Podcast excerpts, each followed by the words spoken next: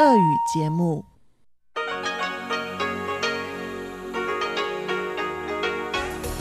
В эфире Международное радио Тайваня. Здравствуйте, дорогие радиослушатели! В эфире Международное радио Тайваня и вас из тайбэйской студии приветствует ведущая Анна Бабкова.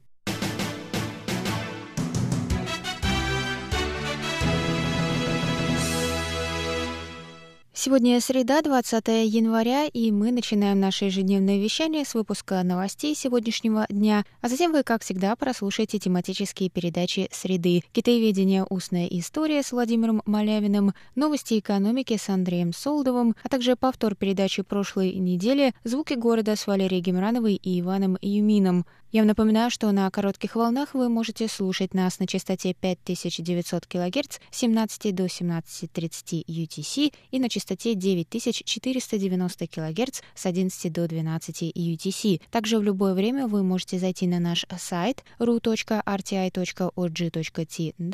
и там прослушать ваши любимые передачи, прочесть последние новости с Тайваня. И вы также можете сделать это через наше новое приложение RTI2Go. Оно доступно на русском языке в магазинах Google Play и Apple Store. Также подписывайтесь на нас на YouTube и в социальных сетях ВКонтакте и Facebook. А сейчас давайте к новостям.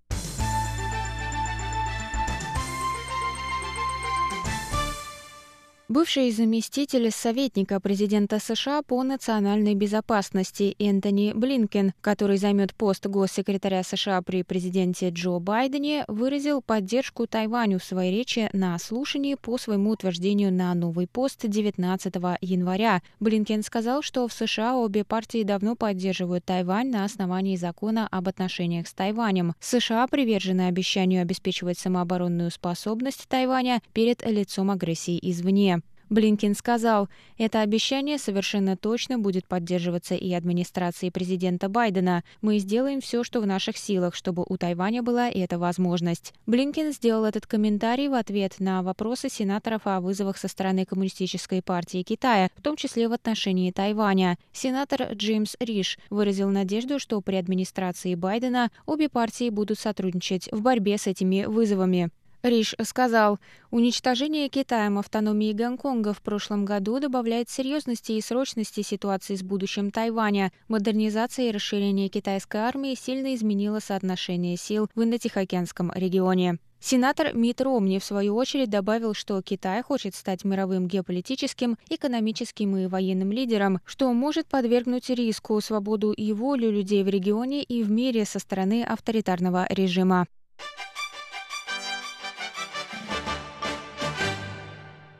Новые местные случаи коронавирусной инфекции зафиксирован 20 января в результате кластерного заражения в Тауюанской больнице общего профиля, сообщили в Центральном противоэпидемическом командном пункте в среду. Новая пациентка – бабушка одной из заболевших медсестер, с которой она проживает в одной квартире. Первый тест, проведенный 12 января, дал отрицательный результат, однако впоследствии у женщины появился жар. 18 января тест провели повторно, и его результат вернулся положительным. По данным на 20 января на Тайване с начала пандемии было зафиксировано 870 случаев коронавирусной инфекции, более 800 из которых были импортированы, 769 пациентов поправились, 7 умерли, 94 находятся в больнице.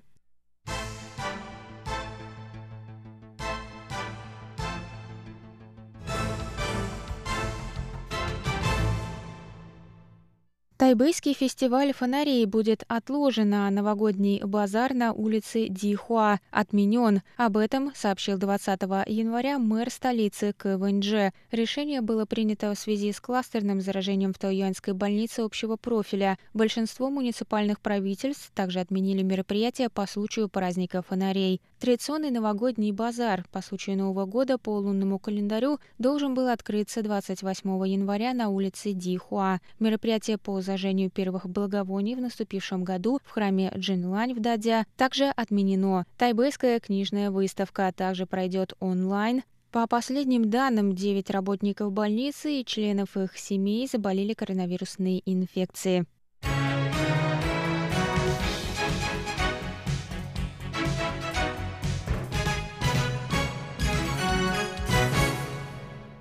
Тайваньский уезд Тайдун, что на юго-востоке острова, занял первое место в списке самых гостеприимных мест 2021, по мнению пользователей сайта Booking.com, крупнейшей компании по бронированию отелей онлайн. Список Traveler Review Award 2021 предлагает самые дружелюбные к путешественникам места, которые можно посетить, когда путешествия вновь станут безопасными. Кроме Тайдуна, путешественники также отметили Дюфэнь и Тайнань.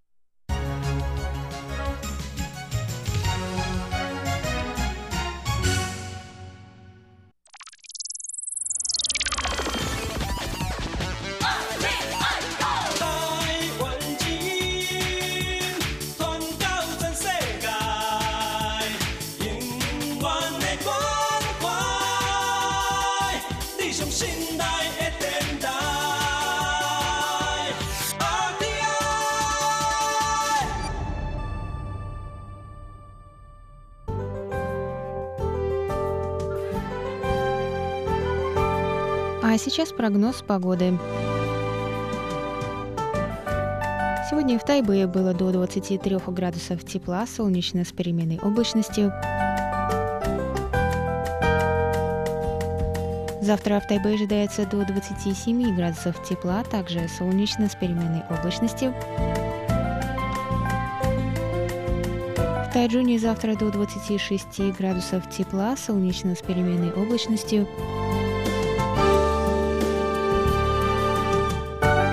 В городе Гаусюни на юге острова также до 27 градусов тепла и пасмурно.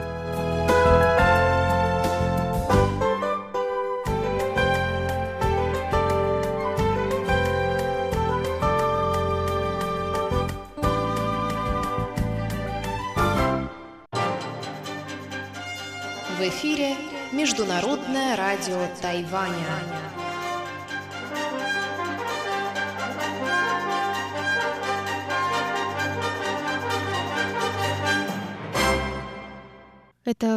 Выпуск новостей за среду 20 января на волнах Международного радио Тайваня. Для вас его провела и подготовила ведущая русской службы Анна Бабкова.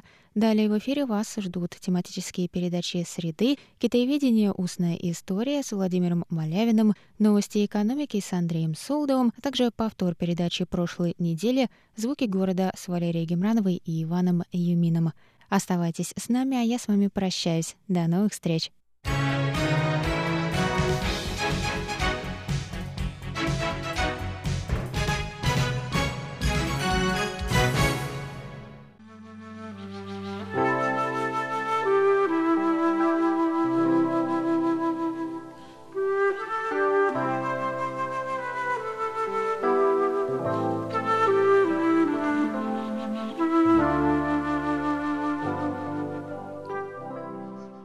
Говорит Международное радио Тайваня.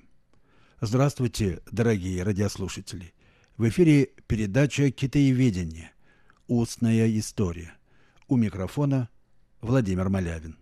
Как вы знаете, дорогие друзья, в этой программе мы рассказываем вам об истории изучения Китая русскими людьми, в первую очередь, причем людьми самыми разными, ведь история русско-китайских отношений совершенно особенная, я хочу вам напомнить. Ведь помимо, собственно, академического изучения Китая в России русскими учеными, в истории были и массовые контакты русских и китайцев, потому что наши народы соседи, и лет сто назад большое число русских переместилась в Китай, состоялся, так сказать, исход значительной части русского общества на восток.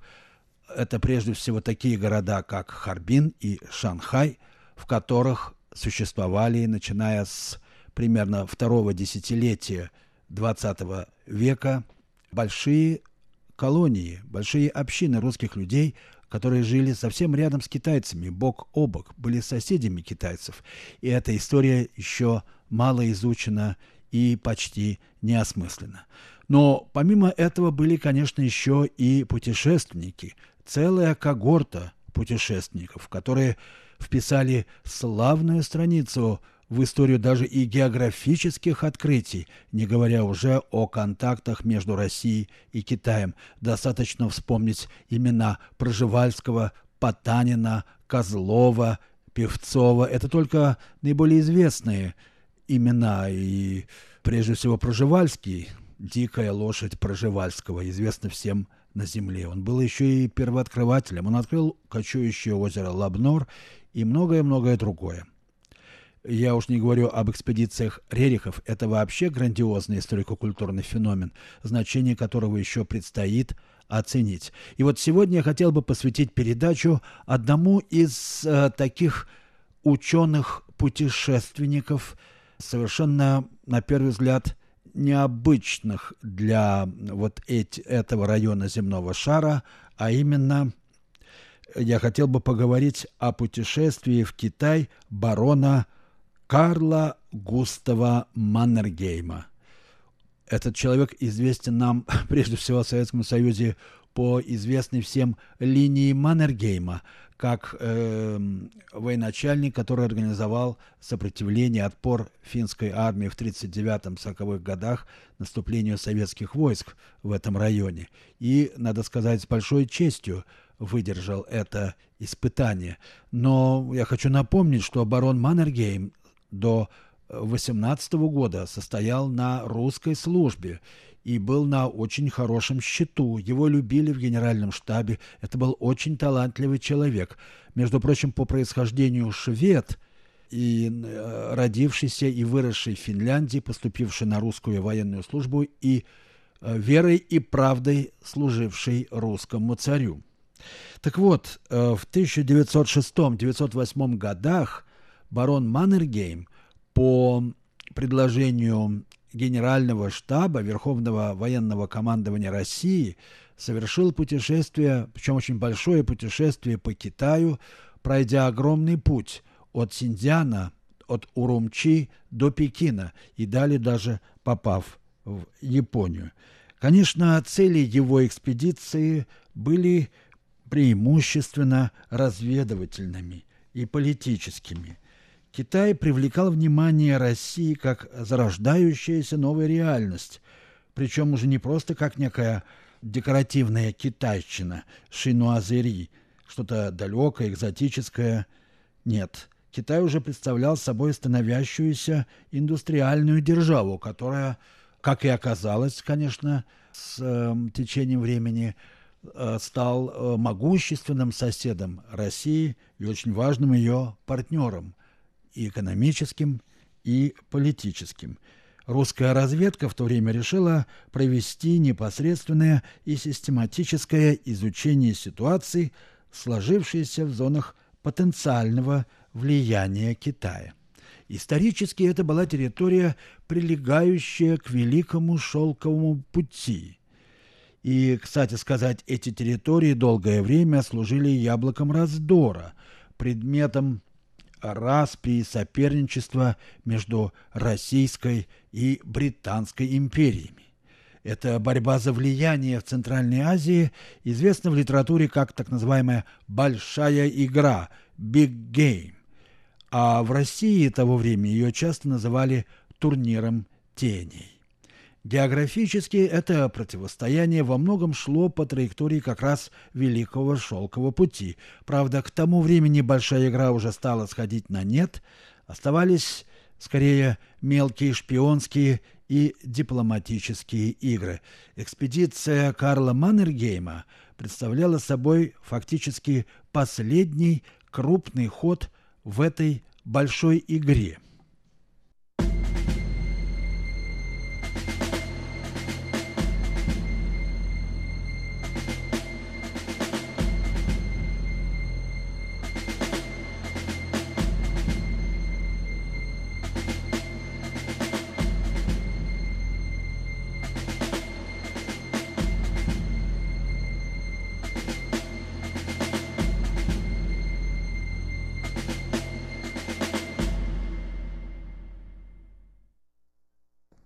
Вы слушаете передачу «Китаеведение.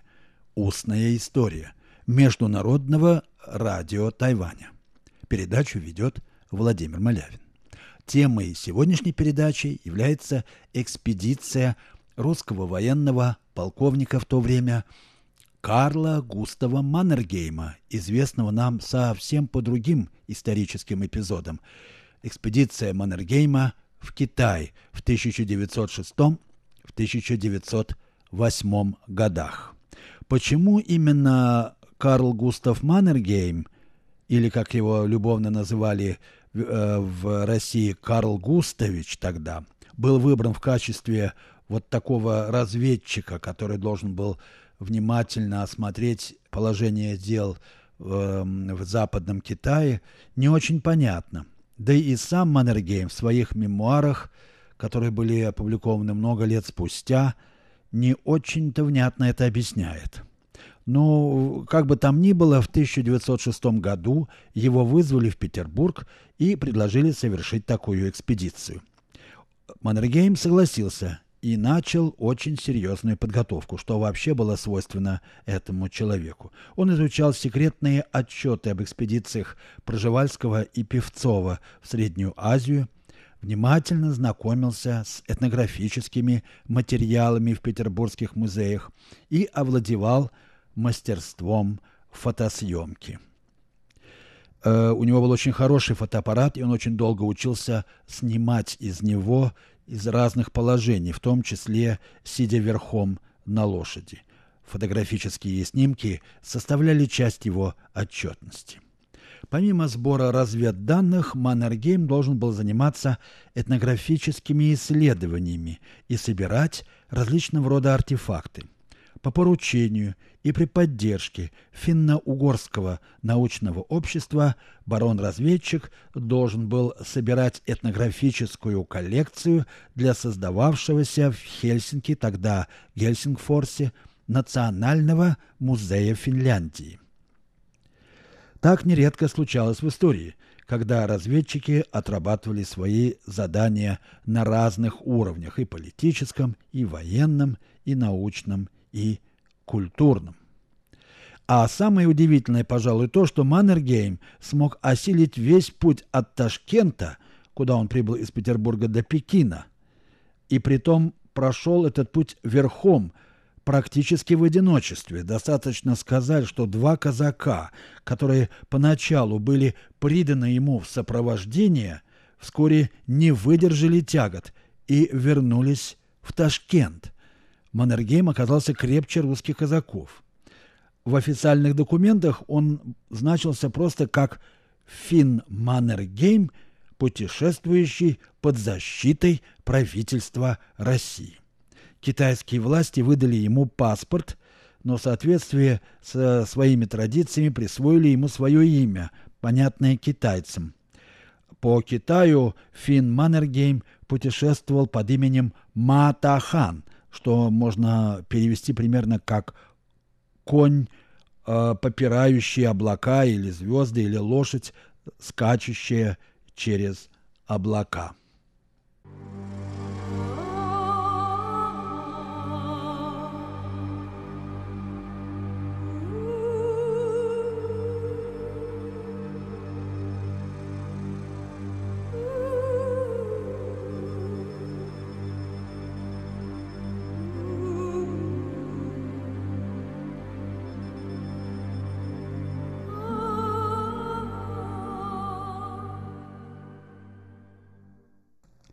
Напоминаю, что вы слушаете Международное радио Тайваня, передачу «Китаеведение. Устная история». Передачу ведет Владимир Малявин. В сегодняшней передаче я рассказываю вам об одном забытом эпизоде изучения Китая в России, а именно экспедиции барона Карла Густава Маннергейма, да-да, того самого, который был создателем линии Маннергейма Финляндии уже в 30-х годах, много позже своей экспедиции. 20 лет тому времени уже прошло. Так вот, барона Маннергейма, который по поручению Генерального штаба э, России отправился в Китай, провел там два года в очень тяжелых условиях, изучая э, положение дел в Западном Китае. Он проделал огромный путь, очень долгий путь от Урумчи до Пекина в основном верхом на лошади. Так вот, э, о, результат, о самом содержании экспедиции рассказывать сейчас у меня нет возможности, к сожалению. Э, нет необходимых материалов, да и эти материалы, собственно, еще не опубликованы. А то, что написал Маннергейм в своих мемуарах об этой э, экспедиции, написано по-шведски, и неизвестно, мне неизвестны переводы, но, несомненно, это чрезвычайно интересный рассказ, о котором надо было бы знать. К сожалению, в России об этом совсем не помнят.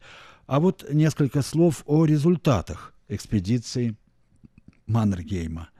О них доложил барон в 1908 году в Малом зале Генштаба в Петербурге, вернувшись в российскую столицу. В полном виде он занимал 173 страницы. Сенатор и великий русский географ и путешественник Семенов Тяньшанский дал высокую оценку результатам экспедиции. Маннергейм нанес на карту более трех тысяч километров пути – составил военно-географическое описание участка Кашгар-Учтурфан и представил планы 20 китайских гарнизонных городов. Но, пожалуй, наибольший интерес из наследия этой конной экспедиции Маннергейма представляет коллекция из 1400 фотографий, тоже, к сожалению, не опубликованная. Эти фотографии, которые сделал лично Маннергейм, хорошо иллюстрирует движение истории в начале XX века по над исторической траектории великого шелкового пути, о котором сейчас так много разговоров. К тому же русско-шведский путешественник привез с собой более двух тысяч манускриптов из Турфана и более 1200 артефактов китайской культуры. В качестве научных трофеев экспедиции он представил собрание из четырех двадцати китайских зарисовок, на которых запечатлены персонажи разных религий. И еще им был составлен фонетический словарь языков народностей из провинций Северного Китая. Все это было сделано для России – в интересах России и на благо ее будущего. Фантастическая работоспособность, сочетающаяся с не менее выдающейся компетентностью в самых разных областях знания. Вот такой был масштаб русских э, путешественников того времени.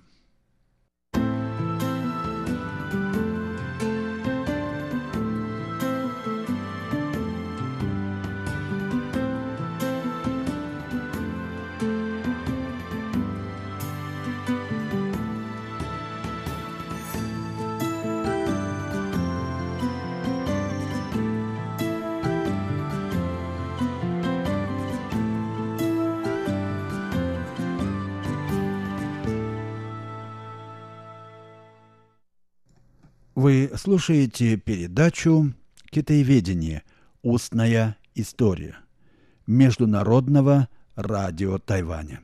Передачу ведет Владимир Малявин. А темой сегодняшней передачи является экспедиция барона Карла Густава Маннергейма, шведа э, э, финского происхождения или финно-шведского происхождения, если угодно, который совершил по заданию Генштаба России большое путешествие по Китаю в 1906-1908 годах. К сожалению, память об этом путешествии прочно стерта в России вследствие затем последовавших затем исторических событий. Экспедицию Маннергейма следует рассматривать в контексте существовавших тогда в России планов дальнейшего развития страны. Векторы этого развития уже были заложены в планах э, стратегического развития, которое готовило в начале XX века правительство Николая II. Уже на карту России были нанесены будущие маяки отечественной промышленности, запланировано строительство сети железных дорог, гидроэлектростанций, различных хозяйственных объектов.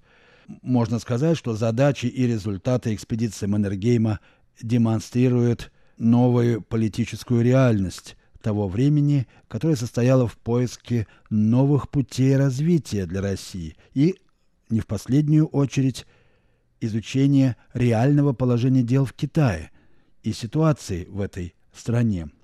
Заключение, которое сделал Карл Густав Маннергейм по поводу своей экспедиции, явственно говорит об одном. Китай уже пробудился.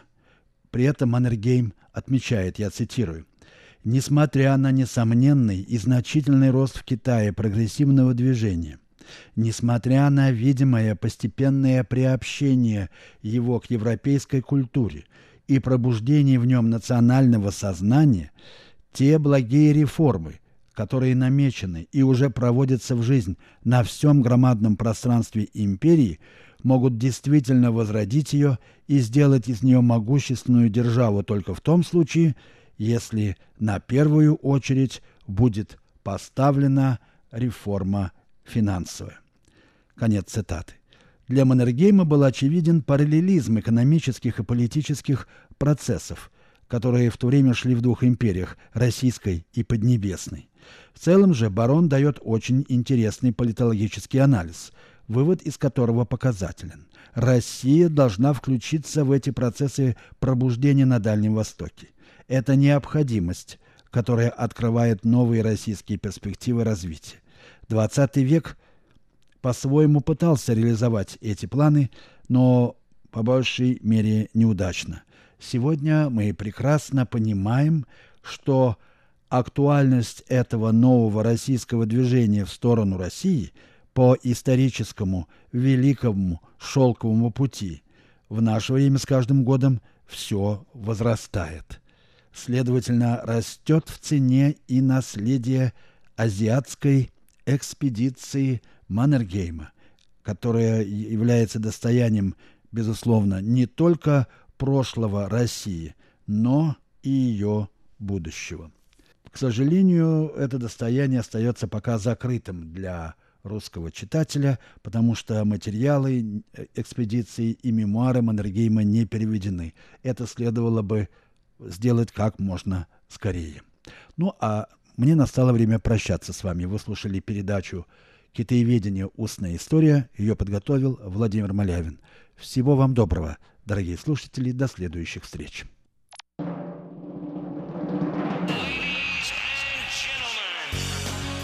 В эфире Международное радио Тайваня.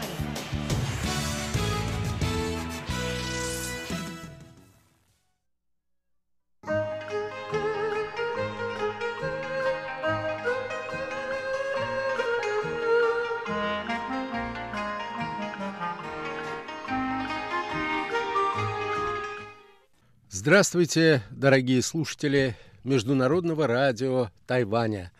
В эфире еженедельная передача из рубрики «Новости экономики». У микрофона ведущий передачи Андрей Солодов. В одном из предшествующих выпусков, если вы помните, дорогие друзья, мы говорили о формах экономической интеграции в странах Восточной Азии. Я рассказывал вам о таком интеграционном объединении, как ВРЭП. Э, название несколько неуклюжее, однако должен сказать сразу, что никакого отношения к такому направлению в современной культуре ВРЭП не имеет. Э, на самом деле эта аббревиатура расшифровывается следующим образом – всестороннее или в некоторых случаях всеобъемлющее региональное экономическое партнерство. В основе этого интеграционного объединения лежат стремления государств, входящих в АСИАН, плюс шести других экономик этого региона укрепить отношения экономического сотрудничества или, иначе говоря, интеграции. Однако это не единственная структура такого рода, которая уже действует в Тихоокеанском регионе. Сегодня, дорогие друзья, я хотел бы напомнить вам о существовании еще одного интеграционного проекта, который принято называть Транс-Тихоокеанское партнерство, которое впоследствии в связи с некоторыми изменениями, касающимися членства в этой организации, было трансформировано во всеобъемлющее и прогрессивное соглашение для транс-тихоокеанского партнерства. Итак, что такое ТТП? Это и будет темой нашей сегодняшней передачи.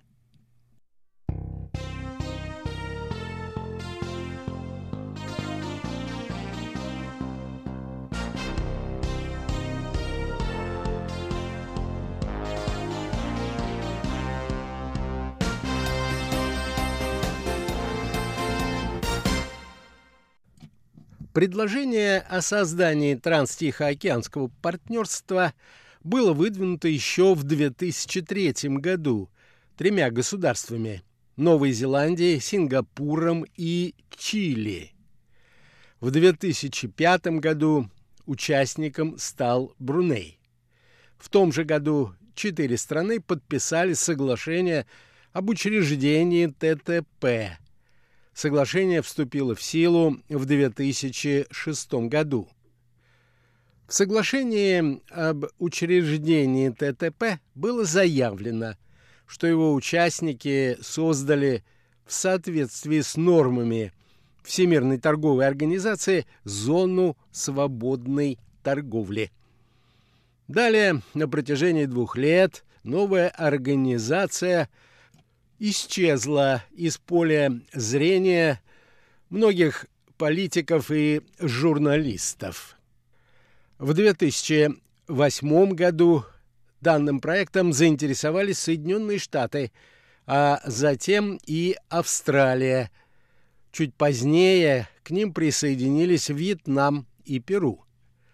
В 2010 году переговоры о присоединении к ТТП начала Малайзия, в 2012 году Канада и Мексика. В апреле 2012 года Соединенные Штаты заявили о намерении пригласить в состав организации Японию. В марте следующего 2013 года Япония решила приступить к переговорам о вступлении в ТТП. В мае 2013 года было анонсировано начало переговоров, связанных с желанием Японии стать участником проекта. В предпринимательской среде Японии в это время началось активное обсуждение преимуществ, а также возможных угроз в случае вхождения в эту международную организацию. Соглашение о создании Транстихоокеанского партнерства было подписано 4 февраля 2016 года в Окленде. Это Новая Зеландия. Однако после прихода к власти в Соединенных Штатах президента Дональда Трампа этот президент подписал указ о выходе США из Транстихоокеанского партнерства. Это произошло 23 января 2017 года. С точки зрения тогдашнего американского президента, участие в Транстихоокеанском партнерстве не соответствовало национальным, в том числе и экономическим интересам Соединенных Штатов. Разумеется, эта новость вызвала замешательство среди тихоокеанских партнеров Америки. Когда остальные участники организации оправились от шока, было решено все-таки продолжить переговоры и подписать соглашение о создании новой организации, основанной в сущности на прежних принципах, однако без участия Америки. Как я уже сказал, новую старую организацию было решено назвать всеобъемлющим и прогрессивным соглашением для транс-тихоокеанского партнерства. Данное соглашение вступило в силу 30 декабря 2018 года после того, как его ратифицировали Япония, Мексика, Сингапур, Новая Зеландия, Канада и Австралия. Во Вьетнаме документ начал действовать с 14 января прошлого года, так как он завершил ратификацию позже. В Брунее, Малайзии, Перу и Чили соглашение вступает в силу через 60 дней после ратификации. По некоторым прогнозам экономистов, доля стран вместе с Японией, которые входят в обновленное транс-тихоокеанское партнерство, в мировом валовом внутреннем продукте может достигать примерно 40%, а также охватывать около 25% оборота в мировой торговле. Если сравнивать эти показатели с соответствующими показателями в рэпа, получается следующее. Лидируя по объему доли в мировом ВВП, эта организация международной экономической интеграции уступает ему в обороте мировой торговли. В последнее время в средствах массовой информации обсуждается новость, связанная с тем, что, как представляется, Китай испытывает интерес к возможному вступлению в эту региональную интеграционную группировку.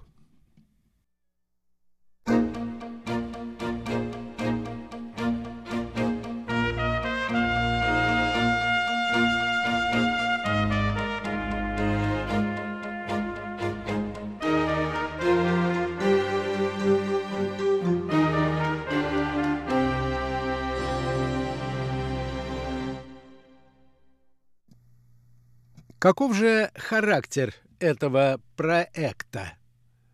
Соглашение регулирует большой круг вопросов, связанных с правовой охраной интеллектуальных прав, доменные имена в интернете, регистрация и защита товарных знаков, охраны авторских и смежных прав, ограничения в производстве – дешевых аналогов запатентованных лекарств.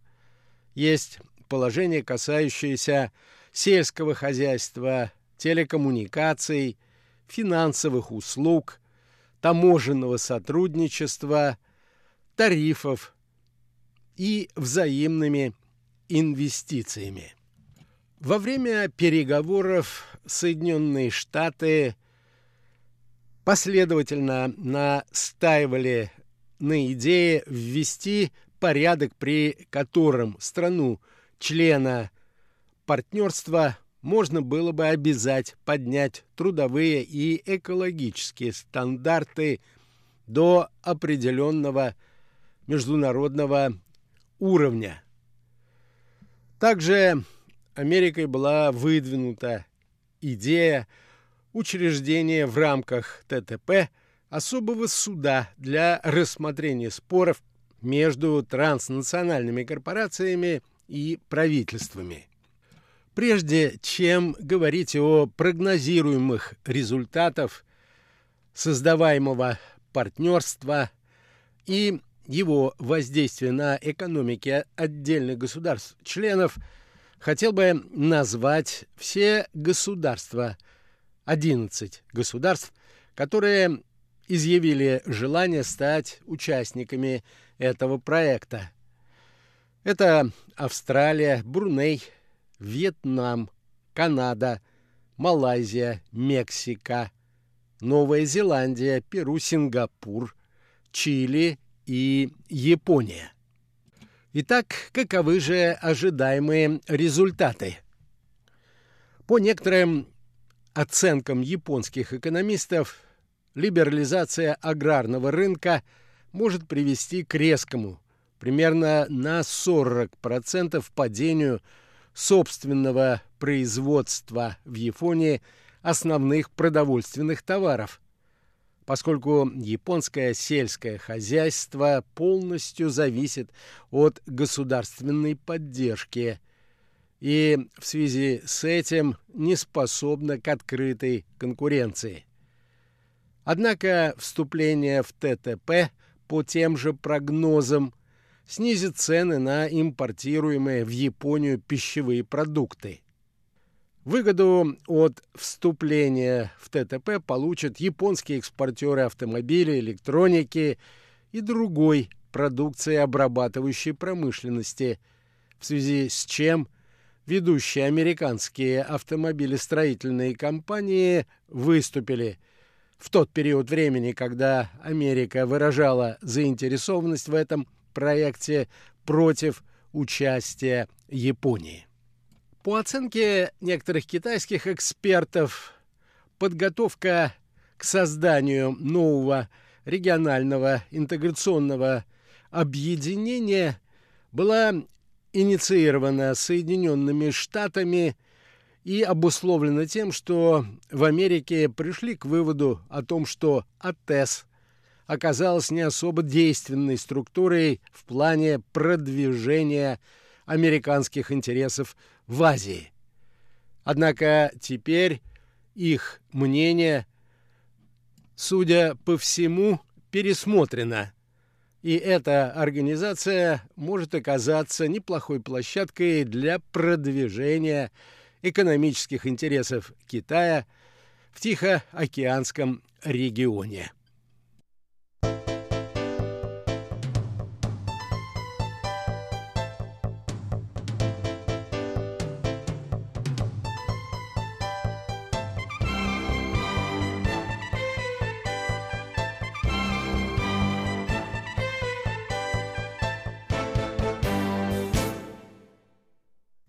На этом, дорогие друзья, позвольте мне завершить нашу очередную передачу из рубрики «Новости экономики». Сегодня речь шла об интеграционном проекте ТТП. Всего доброго. До свидания.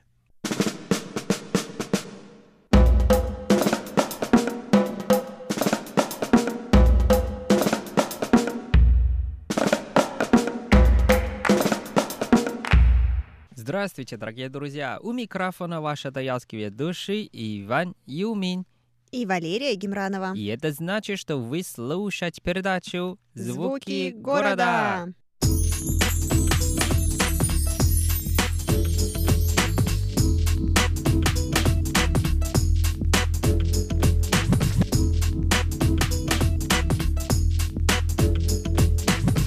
Привет, Ванюш. Привет, Лера, как дела?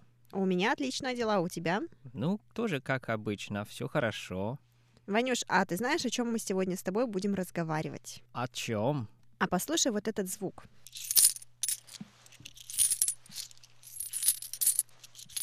Ну как, есть идеи? Ну, это просто звук денег. И что? Вот именно. Сегодня, Ваня, мы с тобой поговорим о такой немаловажной части жизни тайваньцев, как деньги. Mm-hmm. Интересная тема. Давай обсудим. Давай. Дорогие друзья, у нас на Тайване наступили холода, поэтому мы с вами решили защитить себя от холодов. И сегодня мы для вас записываем передачу из нашей студии, но это не значит, что она будет неинтересная, потому что деньги интересны всем. Это сто процентов верно. Дорогие друзья, мы с вами не являемся финансовыми экспертами, поэтому не судите нас строго. Нам просто показалась очень интересная тема финансовых привычек и отношения к деньгам тайваньцев. Поэтому мы решили сегодня и обсудить данную тему.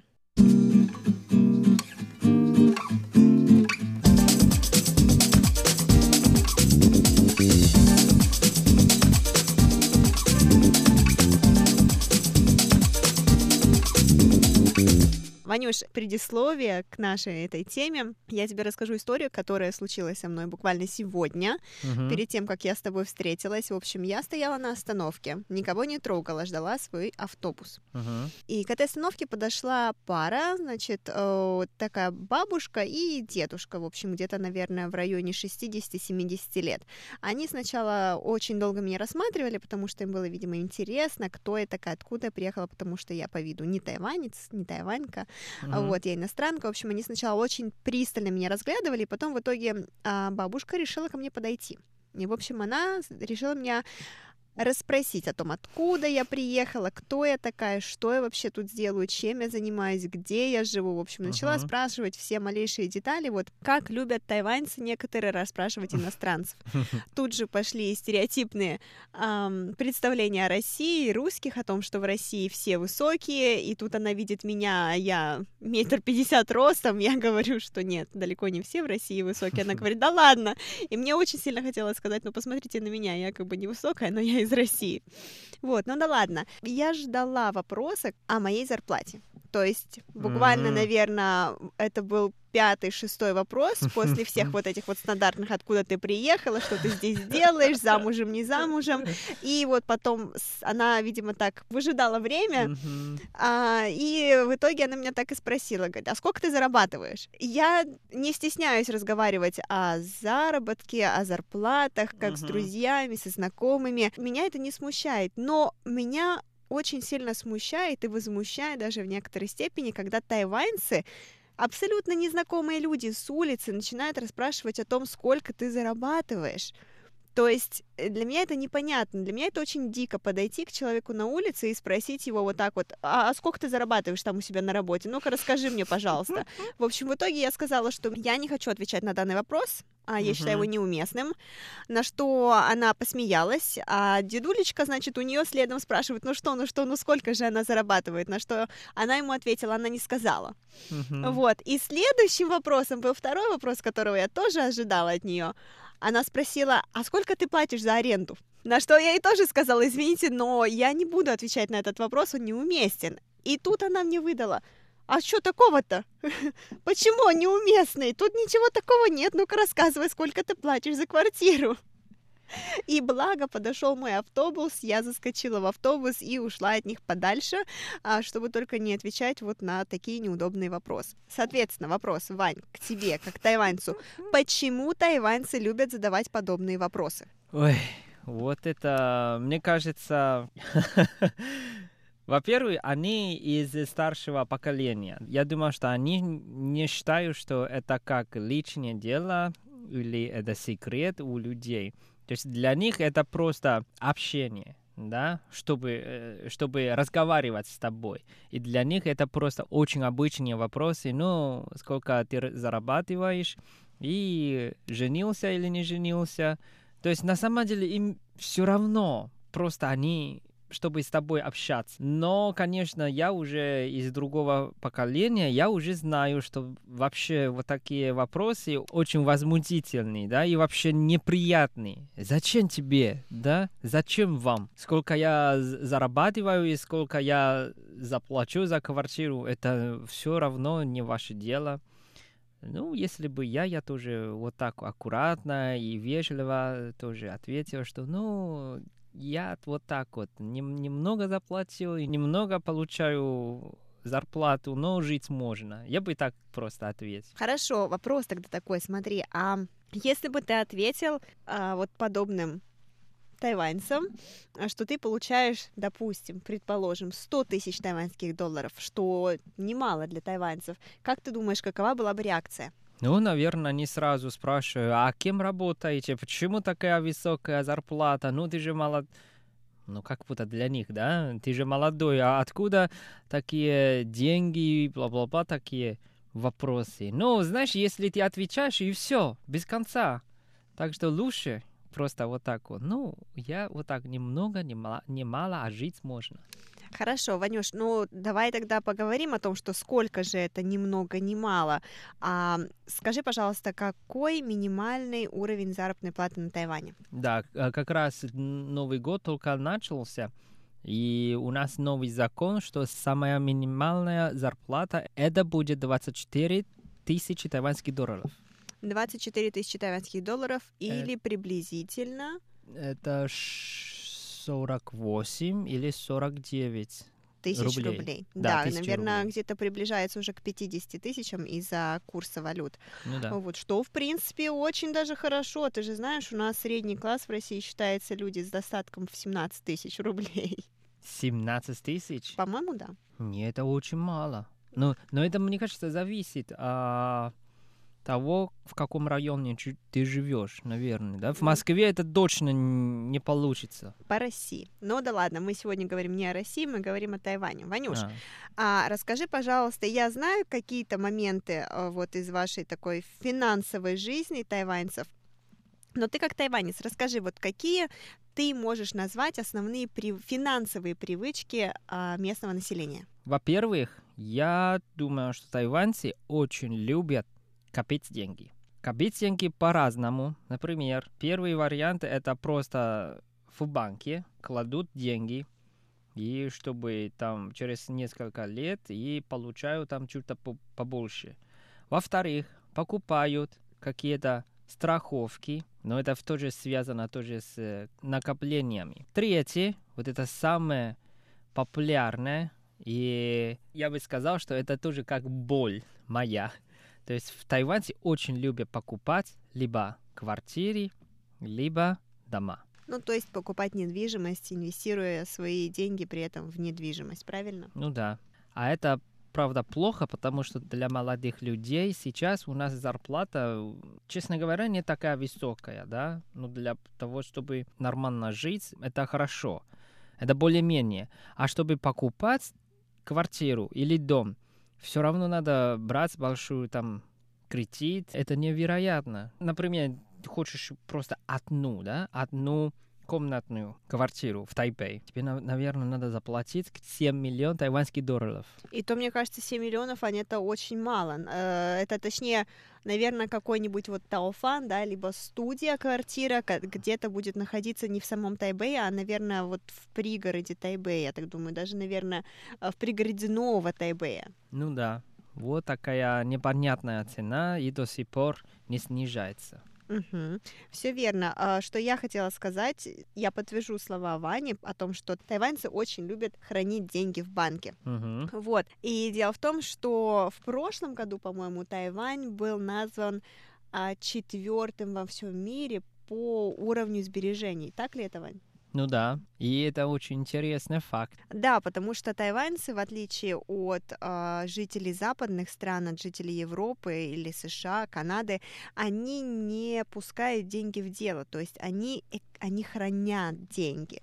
А тогда, как, допустим, в Америке принято их пускать дело, то есть инвестировать деньги, не именно хранить их на депозите, тем более, а не под процент, а именно там инвестировать во что-то, пока тем более молодой, а, чтобы деньги работали, а не просто так лежали в банке. Мне кажется, это... Я могу сразу говорить одну причину, почему тайваньцы очень любят а, даже две, две причины. Почему тайваньцы очень любят копить деньги? Во-первых, раньше в поколении моих родителей, да, или даже поколение моего дедушки и моей бабушки, то есть они были очень бедными, и поэтому это уже как их привычка, когда получили деньги, чтобы не сразу все потратить, и, конечно, какую-то часть сразу копили, да. Но ра- раньше не было банка, поэтому только под одеялом или под, под подушке, или в коробке, или банчике. Вот, и поэтому такая привычка, наверное,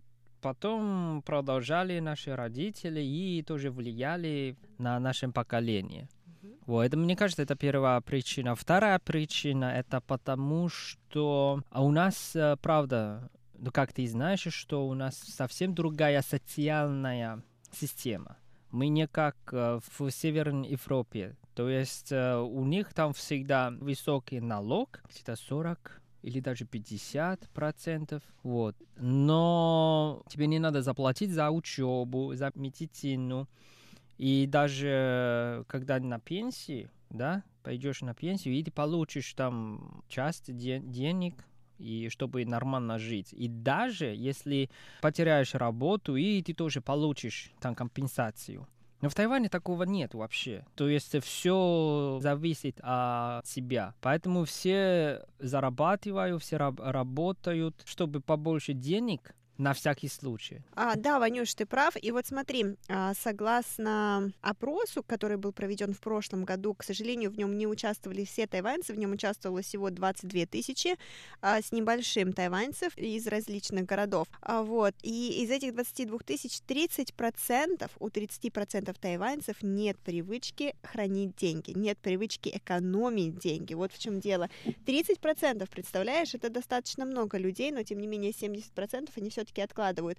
И я вот, допустим, даже а, знакома с теми тайваньцами, точнее, те тайваньцы, которых я знаю, они все откладывают деньги понемногу, по многу, понемногу, но все равно откладывают.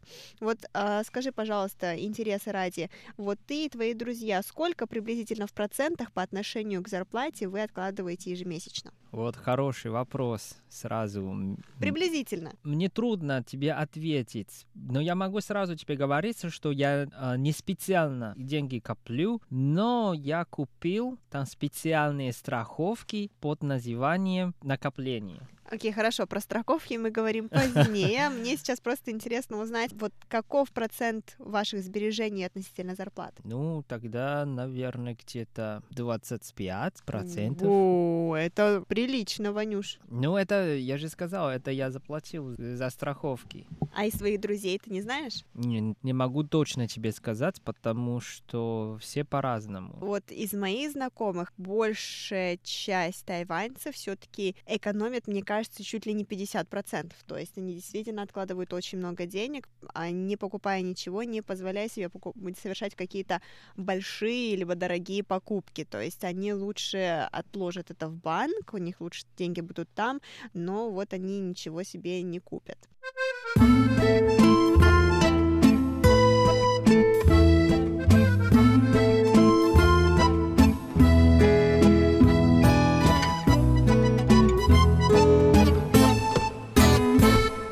Дорогие друзья, сегодняшняя передача подошла к концу и надеемся, что вам понравилось. С вами были Иван Юмин и Валерия Кимранова. Увидимся в следующий раз на передаче «Звуки города». До скорой встречи. Пока-пока.